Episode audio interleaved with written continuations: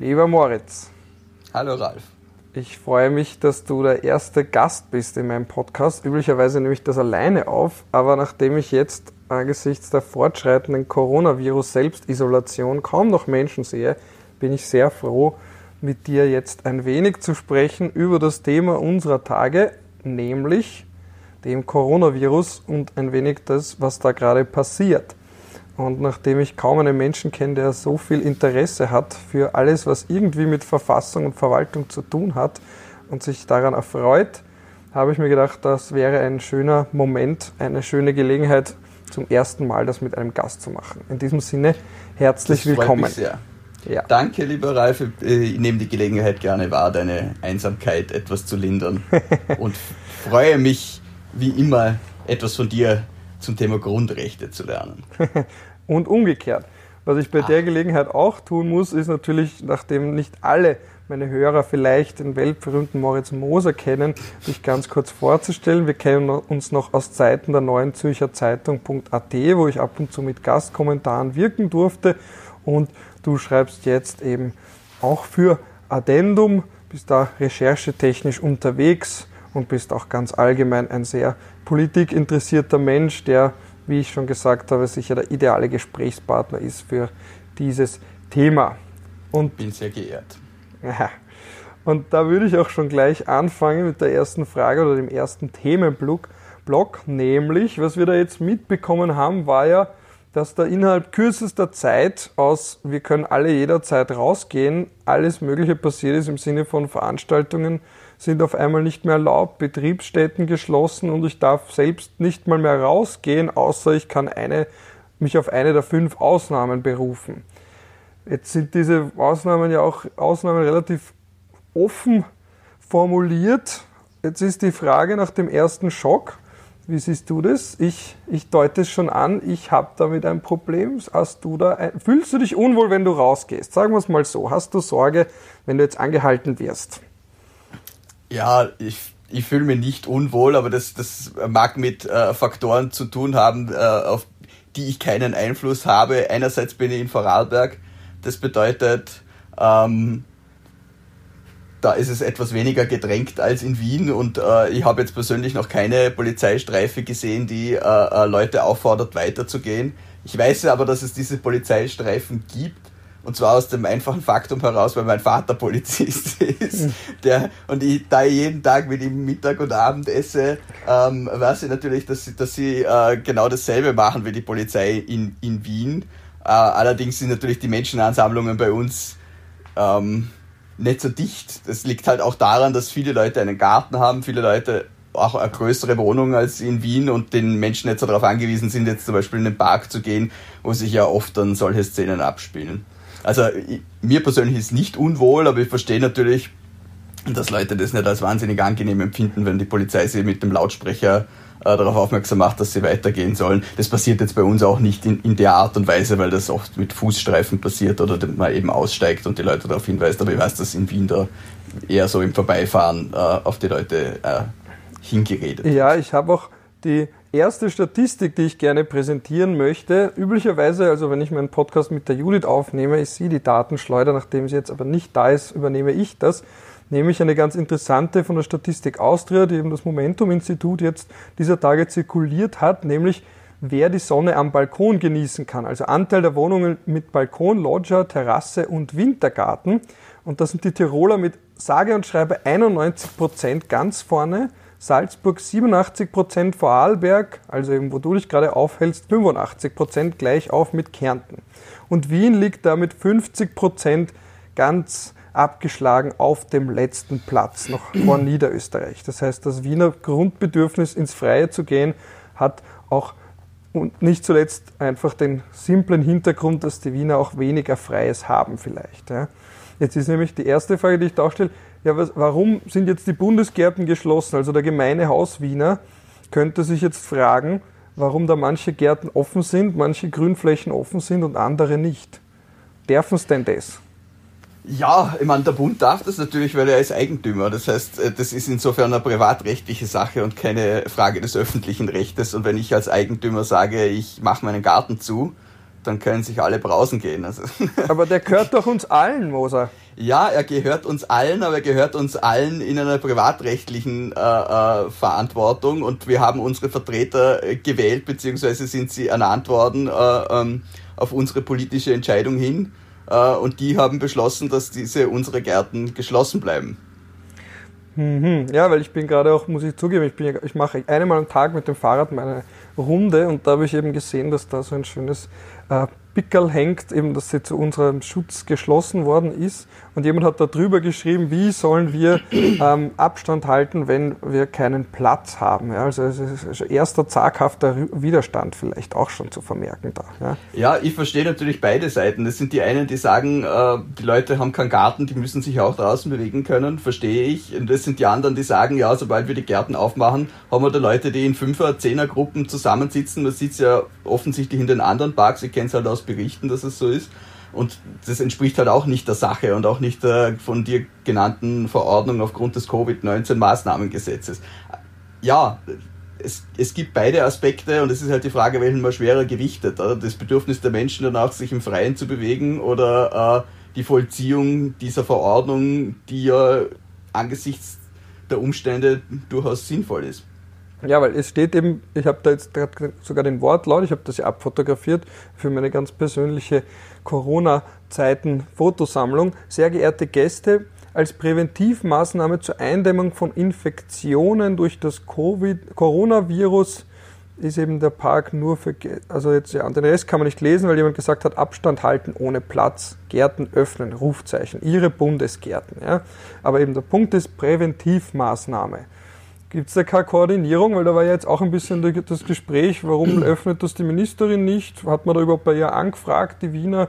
Quasi kann da jetzt jemand aus Wien, die Regierung, den Wienern verbieten, wo sie hingehen können?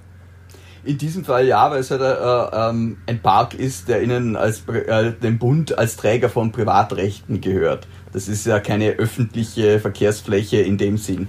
Und so wie die Stadt Wien entscheiden kann, ihre Parks zu öffnen, kann auch der Bund entscheiden, seine Parks zu öffnen. Es könnte jetzt natürlich ähm, der zuständige Gesetzgeber äh, schlag mich tot ein Gesetz machen, das zum Öffnen von Parks verpflichtet, aber da können wir dann wieder drüber streiten, ob das ein Eingriff ins, ins äh, äh Grundrecht auf Eigentum ist. Äh, Interessant wäre, ob, ob das, äh, das, das Haus Liechtenstein seinen Park geöffnet hält. Ich habe eine Zeit lang da in der Nähe gewohnt und das, der Liechtenstein-Park gehört ja dem Fürstenhaus und ist ja eigentlich nur auf einer freiwilligen Basis öffentlich. Also das weiß ich jetzt nicht, ob die das offen halten. Aber grundsätzlich kann ich meinen Garten öffnen und schließen, wie ich will. Das ist für manche Leute natürlich enttäuschend und frustrierend, aber eine rechtliche Handhabe dagegen würde ich jetzt als, als Laie nicht sehen. Aber vielleicht weißt du es ja besser. Weißt du, seit wann der Burggarten äh, offen ist überhaupt für das gemeine Fußvolk? Das war ja nicht immer so.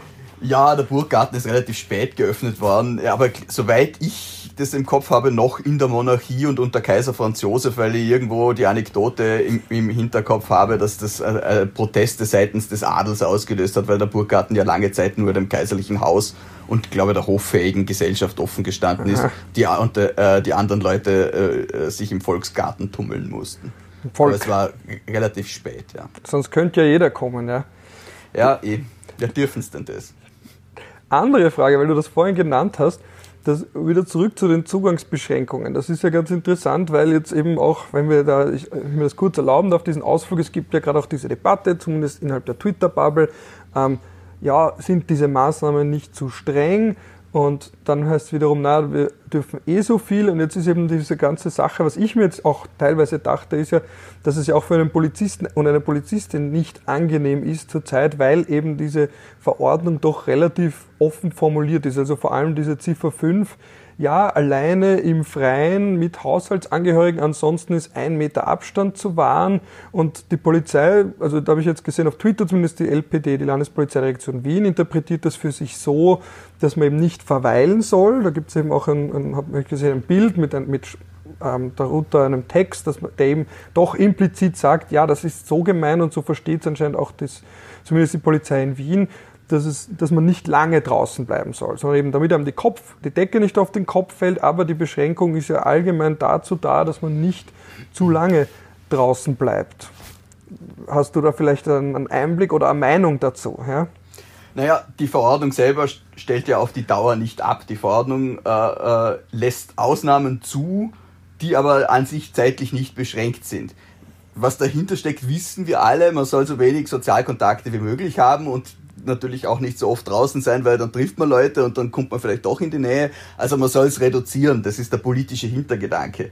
Die rechtliche Dimension ist natürlich eine größere. Wir haben eine Verordnung mit ziemlich vielen Ausnahmen und da sie noch sehr jung ist, null Judikatur dazu. Wir wissen nicht, wie die Gerichte das sehen. Das ist noch, dieses äh, Ding hat nach keinem Verwaltungsgericht passiert, dieses Ding ist noch zu keinem Höchstgericht gekommen. Wir wissen eigentlich noch gar nichts dazu. Die, für die Polizei ist es natürlich auch unangenehm. Soweit ich weiß, hat es noch keine Dienstanweisungen an die Bundespolizei gegeben, als diese Verordnung schon draußen waren das ist natürlich wieder der klassische Fall, wo die Politik äh, eine neue Rechtsnorm erlässt und die Verwaltungsebene nicht darüber informiert, wie sie gerne hätte, dass sie vollzogen wird. Und dann kommen die Proteste. Und dann ist die Frage, ja, wer entscheidet das jetzt? Der Polizist auf der Straße oder die Landespolizeidirektion oder das Bundesministerium für Inneres oder der Gesundheitsminister, der ja eigentlich die Verordnung erlassen hat? Also es ist schwierig und die Abwägung im Einzelfall ebenfalls. Die Vollziehung ist derzeit relativ strikt, zum Teil sicher auch überschießend. Bis wir wissen, ob das in Ordnung war oder nicht, ist der ganze Spuk halt auch schon vorbei. Und damit sind wir meiner Meinung nach bei einem anderen Kernproblem der ganzen Debatte, nämlich, dass der Rechtsschutz halt immer äh, hinterher hinkt.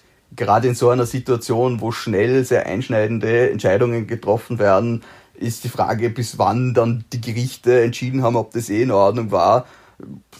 Ja, hinterher können wir immer gescheiter sein, aber für, für im Moment nützt mir das nichts.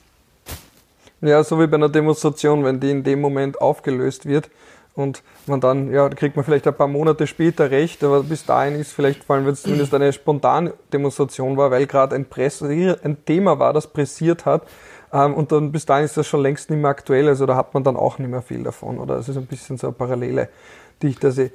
Und was das ist beim, bei Maßnahmenbeschwerden immer so. Also ja, auch bei der Demonstration, das ist jetzt nicht nur die, die, der Akt der unmittelbaren Verwaltungsbehörden in Befehls- und Zwangsgewalt, aber generell bei allem, was die Behörde unmittelbar macht, bin, bin ich als, als Bürger gewissermaßen der Lackierte, wenn es die Behörde rechtswidrig macht, weil ich habe de facto keine Möglichkeit, mich zu wehren. Auch das, das Notwehrrecht ist sehr eingeschränkt und so weiter und so fort. Ich muss das, ich muss das erdulden und mich auf äh, äh, die Rechtstreue der Behörde verlassen und dann hinterher kriege ich vielleicht bei der Maßnahmenbeschwerde ein bisschen Geld in die Hand drückt und ein freundliches Schreiben vom Landesverwaltungsgericht, nein, du hättest eh recht gehabt, aber ist halt nicht immer äh, so angenehm, wie wenn die Behörde mich im, in dem Augenblick, in dem ich meine Freiheit nutzen wollte, ähm, auch diese Freiheit hätte nutzen lassen.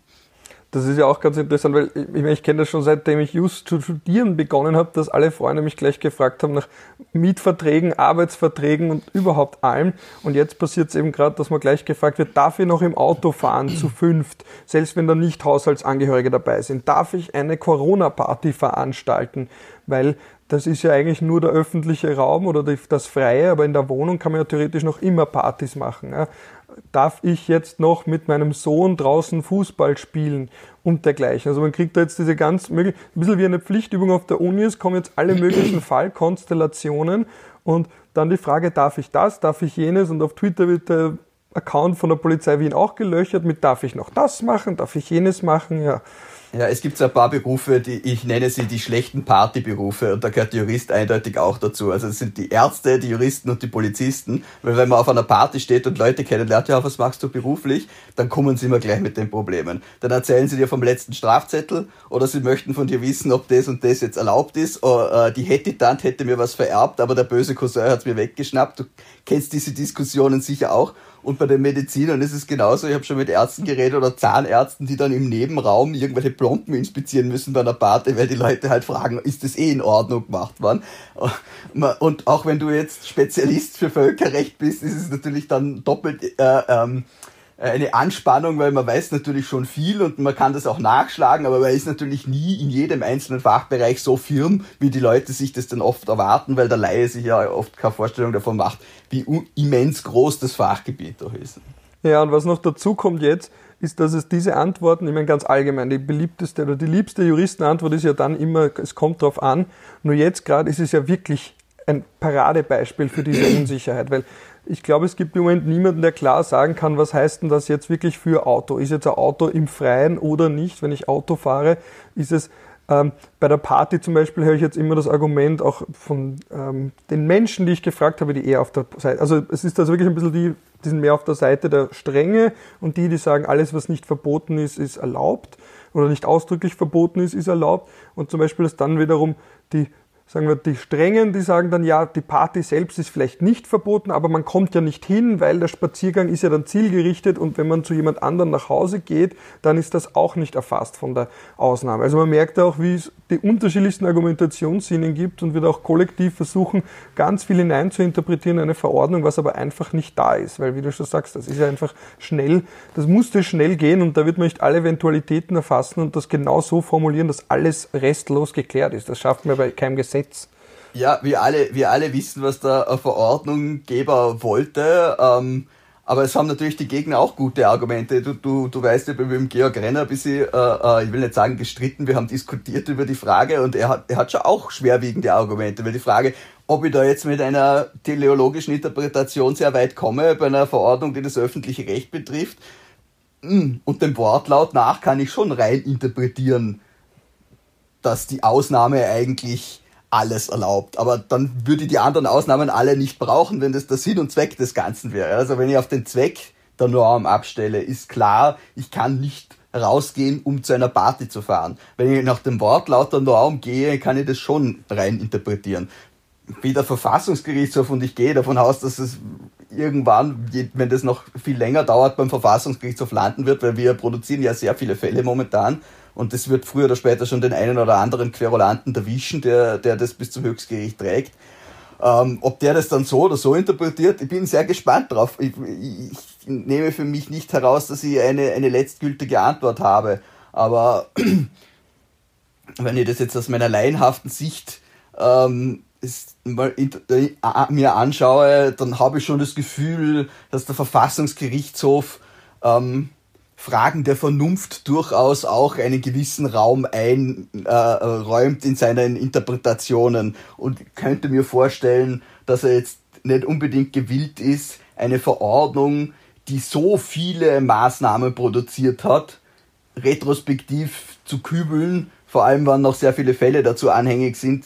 Ja, aber das wird man dann sehen. Ja, diese Frage ist halt eben, die Strafen können ja teilweise empfindlich sein, eben glaub, bis zu 2000 Euro und in anderen Fällen sogar ja. 3600. Also es ist ja zumindest das viel Spielraum da. Ich mein, mein Bauchgefühl... das ist immer, wird immer, immer heißer gekocht als gegessen, die ganzen Strafrahmen, wo werden die bitte ausgeschöpft?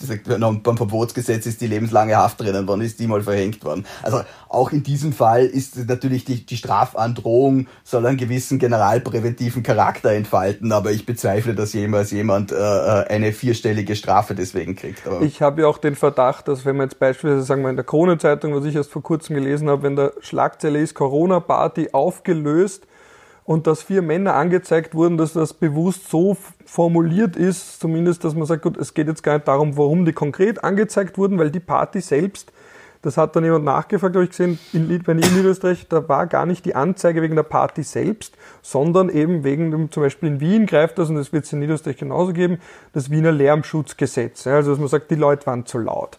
Dass vielleicht jemand ausfällig geworden ist gegen die Beamten. Also, das ist eben, und, aber versucht, versucht zu suggerieren ist, dass man sagt, gut, das ist wegen einer Party und nicht. Ja, der Anlass, genau, der Anlass, warum die Behörde überhaupt hinkommt, in dem Fall die Behörde, sondern das hilft sogar, die Polizei kommt hin, weil eine Lärmerregung ist. Das ist der Klassiker. Das, das erleben wir ja alle paar Wochen. Entweder ruft man selber die Polizei oder die betroffenen Freunde sagen, ah, die, die Polizei ist auftaucht. Ja, alle paar halt Wochen, halt so. so. viel Party machst du?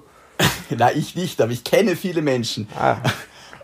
ähm, ja, und die Polizei äh, straft die halt wegen der Lärmerregung. Und jetzt haben wir halt diesen, diesen Nebenfaktor, dass diese Verordnung existiert und die Behörde interpretiert die Verordnung so, wie ich sie interpretieren würde und sagt, ja, warum seid ihr überhaupt da? Seid ihr da wohnhaft? Ähm, haltet ihr euch da länger auf? Und wie seid ihr ähm, dahergekommen? Das genau, so und dann, wenn sich herausstellt, dass diese Menschen da ja gar nicht wohnen und mit diesen äh, Partyveranstaltern gar nicht in Lebensgemeinschaft dort sind, dann stellt sich natürlich die Frage, wie seid ihr da herkommen? Ja?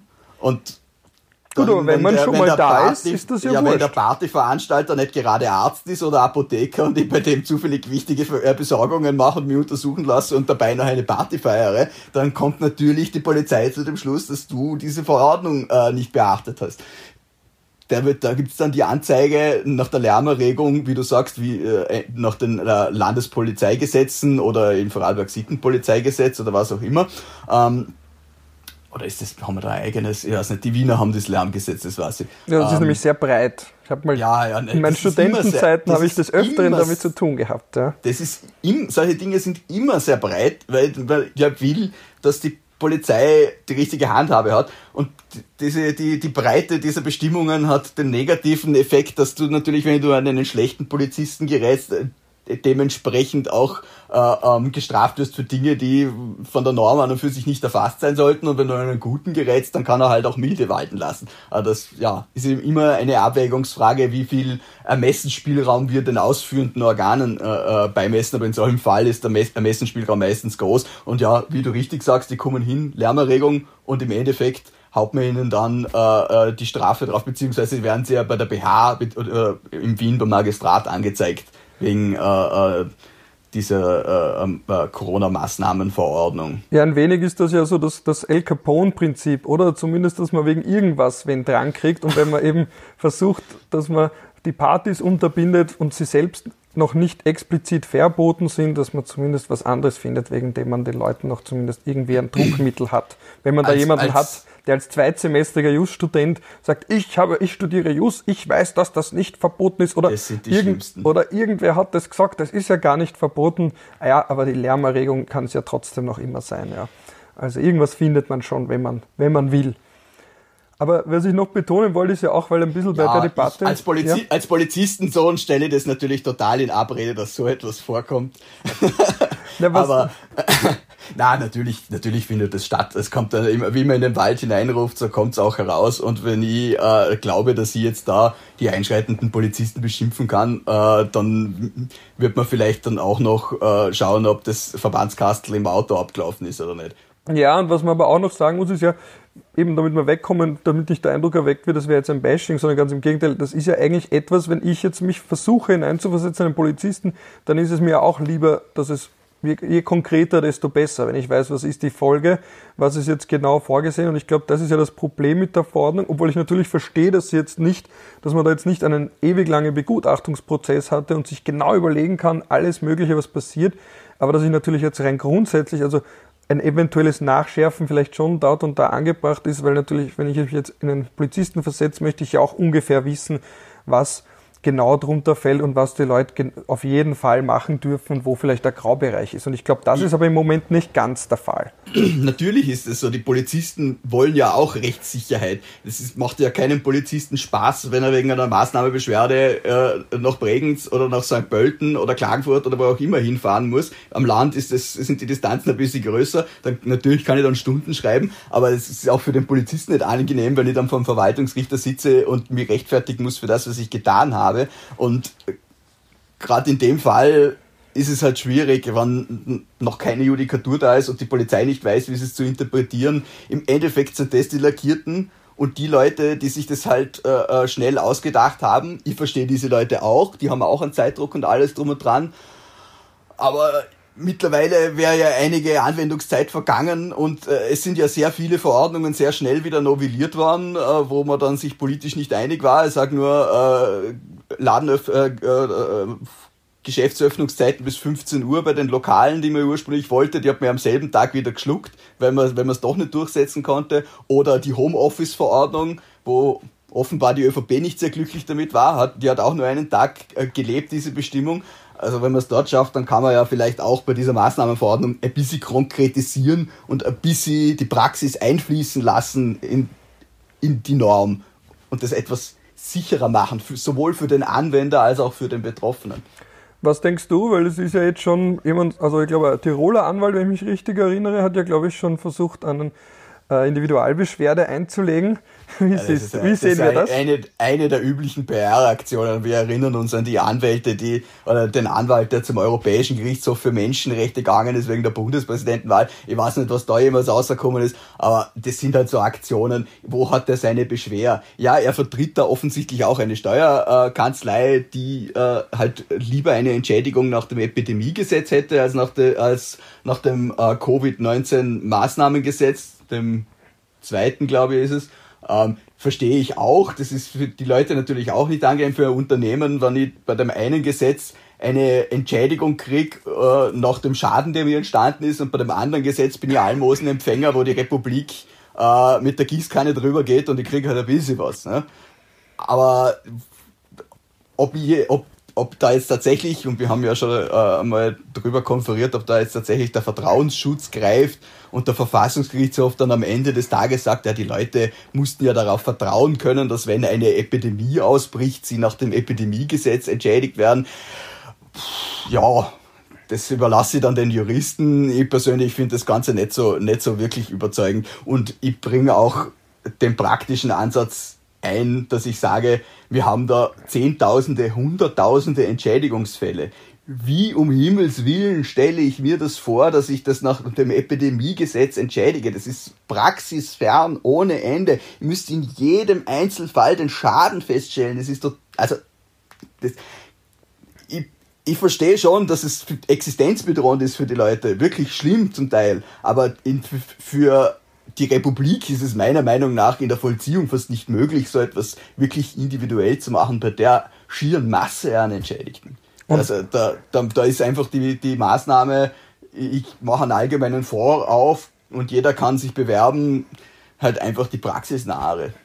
Und das Argument, dass das überhaupt gar nicht geht, das, was ja der Herr Noll vorgebracht hat im Standard, ne, weil das jetzt ja, der Noll hat schon auch einen Punkt. Er sagt halt, äh, wenn ich mich da richtig erinnere, ähm, das, das Covid-Maßnahmengesetz, das erste, glaube ich, ähm, sagt ja, der, der zuständige Bundesminister, in dem Fall Rudolf Anschober, kann äh, das Betreten bestimmter Orte untersagen. Und die Verordnung untersagt das Betreten aller Orte. Also, äh, ja, da hat man sich legistisch weit aus dem Fenster gelehnt. Da hätte halt hätte man halt vielleicht das Gesetz ein bisschen besser formulieren sollen. Und der Neul sagt ja auch, es wäre gescheiter gewesen, ein Verfassungsgesetz zu machen, das das alles legitimiert mit einer, mit einer sogenannten Sunset Clause und dann ist die Sache äh, äh, gegessen. Das hat man ja damals gemacht. Ähm, in der Flüchtlingskrise, als man die ganzen Unterkünfte bereitstellen musste, hat man ja dieses Durchgriffsrecht der, der Innenministerin damals geschaffen, die ähm, da quasi äh, die Raum äh, die, die, äh, die Raumordnungskompetenz der Länder und Gemeinden aushebeln konnte. Und das war eine vernünftige auf Zeit getroffene Maßnahme. Alle waren dankbar weil die Länder wollten die Bürgermeister äh, äh, nicht krepieren lassen. Kein Bürgermeister sagt ja zu mir kommt der Unterkunft dann machen wir es lieber von Wien aus dann ist einer der Böse und die Sache ist gegessen. Und das hätte sich in in diesem Fall vielleicht auch angeboten, schon alleine deshalb, weil es halt die ganzen doch sehr tiefgreifenden Maßnahmen zeitlich beschränkt hätte. Da hat der Noll schon äh, einen Punkt. Die Frage ist halt, ob die Regierung sich da so an die Opposition ketten will, weil sie kann sie einfach gesetzlich auch machen. Und das hat sie auch getan. Aber es sind bei den aller, aller, allermeisten sowohl gesetzlichen als auch äh, verordnungswegigen Maßnahmen Sunset Clauses drinnen. Also ja, das Sunset Clause vielleicht noch definieren für die Hörer, die nicht ja, also diese, Gesetze, diese, Gesetze haben ein Außerkrafttretensdatum. Wobei äh, bei den Verordnungen hat man sie ja mittlerweile schon zwei, dreimal nach hinten verschoben und das wird sich auch, auch jetzt äh, fortsetzen. Wir wissen ja nicht, wie lange die Krise dauert und auch das spricht natürlich für eine einfach gesetzliche Regelung beziehungsweise eine Regelung im Verordnungsweg weil wir wissen ja nicht, wie lang und ob der Nationalrat noch so tagen wird können. Jetzt treten die 96 Abgeordneten zusammen. Wenn das alles noch viel schlimmer wird, was, äh, was wir nicht hoffen wollen und der Nationalrat nicht mehr tagen kann, dann können wir ein Verfassungsgesetz nicht verlängern. Man kann dann gesetzesvertretende Verordnungen äh, über den Bundespräsidenten und den, diesen äh, ständigen Unterausschuss des Hauptausschusses spielen auch zeitlich begrenzt, aber die können nicht verfassungsändernd sein. Das heißt, wenn ich da so ein Verfassungsgesetz hätte und das läuft ab, dann muss ich halt erst wieder auf die einfach gesetzliche Ding zurück, wenn der Nationalrat mehr tagen kann, was wir nicht hoffen wollen. Aber so wie man es jetzt macht, sind wir krisensicherer unterwegs vorausgesetzt natürlich, wir äh, vertrauen auf die Rechtstreue der österreichischen Bundesregierung und wir vertrauen auf die Rechtstreue aller anderen Rechtsanwender. Und im Ende, am Ende des Tages muss man so ein gewisses Vertrauen mitbringen bei aller Kritik, weil wenn ich davon ausgehe, dass eh alle kleine Diktatoren sind und uns morgen aushebeln wollen, dann hilft mir der beste Rechtsstaat nichts. Aber wie ist denn das dann, wenn, der, wenn, du, wenn das so weitergeht und man sagt, okay, im, im, Nationalrat dürfen nur eine Handvoll Leute sitzen, weil die Leute sonst zu nahe beieinander sitzen? Können wir da überhaupt noch Gesetze beschließen? Ja, also es geht schon, äh, äh, die Geschäftsordnung und in dem Fall sogar das, das B minus VG äh, sehen da Quoren vor, die das auch ermöglichen. Also für den Beschluss von Verfassungsgesetzen brauche ich mindestens die Hälfte Anwesenheit und für einfache Gesetze ein Drittel. Dementsprechend sind wir mit den 95 oder 96 Abgeordneten, die jetzt da zusammentreten, safe. Aber natürlich kann niemand die Leute daran hindern, an der Sitzung teilzunehmen. Das ist halt der sogenannte Clubzwang, der da, der da wirksam wird. Die Parteien haben das in der Präsidiale verabschiedet und dann treten halt weniger zusammen. Ich finde das muss ich auch ehrlich sagen, ähm, ein Reifezeichen für die österreichische Demokratie, weil dieses, dass dieses Grundvertrauen vorhanden ist, dass die Parteien sich gegenseitig sagen, okay, wir machen das bei allen inhaltlichen Differenzen, die wir haben, das wiegt schon sehr schwer, finde ich. Das hätte man in der Ersten Republik nicht gehabt und ich glaube, wir können sehr froh sein, dass wir doch äh, bei allen Unterschieden ein Parteiensystem haben, in dem sowas möglich ist. Jetzt haben wir einen sehr weiten Bogen gespannt. Ich hoffe, sehr weit. Ich, man könnte noch weiter spannen, aber ich glaube. Ja, du, du weißt, Gespräche von mir, mit mir führen immer von Hundertsten ins Tausendste. Das ist ja das Schöne dran, darum habe ich mir gedacht, ich frage dich auch, ob du kurz teilnehmen möchtest. Werd, aber jetzt glaube ich, nachdem wir so einen weiten Bogen gespannt haben, bevor ich noch ein Fass aufmache, damit diese Episode halbwegs knackig bleibt, würde ich da jetzt schon unterbrechen. Ich würde ein kurzes noch zum Abschluss sagen. Ich hoffe mal, dass man sieht, dass das zwar juristische Spitzfindigkeiten sind oder so klingen, aber es gleichzeitig natürlich auch darum geht, ähm, was denn konkret gilt, weil das sowohl für Rechtsanwender oder eben auch für Exekutivorgane als auch für Rechtsunterworfene in dem Sinne, dass sie betroffen sind oder potenziell betroffen. Natürlich möchte jeder wissen, was ungefähr gilt. Gleichzeitig versteht man natürlich, dass man jetzt in so kurzer Zeit nicht alles so einfach oder so klar darlegen konnte. Das schafft man auch oft bei Gesetzen mit einer sehr langen Ausarbeitungsphase ja nicht und erst recht nicht bei so einer Ausnahmesituation, wie wir sie im Moment haben, das nochmal ganz kurz auf den Weg zu geben. Aber trotzdem heißt das nicht, dass man jetzt einfach sagen muss, einfach sagen kann, naja, nach dem Bauchgefühl und Eigenverantwortung, es gibt dann halt einfach Fälle, die noch immer strittig sein können und wo es ganz angebracht wäre, dass man da zumindest in irgendeiner Form nachschärft, damit sich alle auskennen und damit, damit man eben nicht diese manchmal neunmal klug anmutenden juristischen Debatten hat. Das wäre so quasi mein Schlusswort. Wenn du noch eins hast, gebe ich dir natürlich auch gerne noch ein bisschen Raum für abschließende Worte zum Rechtsstaat in Zeiten der Coronavirus-Krise. Das ist sehr liebenswürdig, Ralf, aber ich finde, du hast es so super zusammengefasst, dass mir fast nichts mehr zu ergänzen übrig bleibt, außer die eine Sache, der beste Rechtsstaat nützt nichts, wenn er nicht durch demokratisch gesinnte Menschen abgesichert wird. Und insofern ein bisschen Vertrauen und die angebrachte Skepsis und wir werden schon durch die Krise kommen. Vielen Dank jedenfalls, dass ich eingeladen war in deinen, in deinen äh, Podcast. Das ehrt mich sehr. Sehr gerne. So viel Harmonie ist ja fast nicht zum Aushalten. Ich glaube, zum nächsten, beim nächsten Mal holen wir irgendwen zum Streiten dann. Aber wir, ja, wir, können, wir, können, uns ein Thema aussuchen, wo wir uns nicht einig sind und dann streiten wir darüber. Wir reden einmal über Naturrecht versus oh, Rechtspositivismus. Unbedingt. Genau, da haben wir dann zumindest drei Hörer, die über Twitter drauf stoßen, die das auch hören wollen. Ja, drei findet man sicher. An Georg Renner. ja, das wäre der erste, der mir da auch eingefallen wäre bei dem Thema, ja. Sehr gut. Dann danke ich auch an die Zuhörer da draußen. Je nachdem, welche Tages- und Nachtzeit ihr habt, wünsche ich euch einen schönen Start in den Tag, einen guten Nachmittag noch, einen Rest vom Tag oder einen schönen Abend oder eben gute Nacht. Ciao von meiner Seite. Und liebe Grüße auch nach Vorarlberg zu Moritz Moser. Danke und zurück.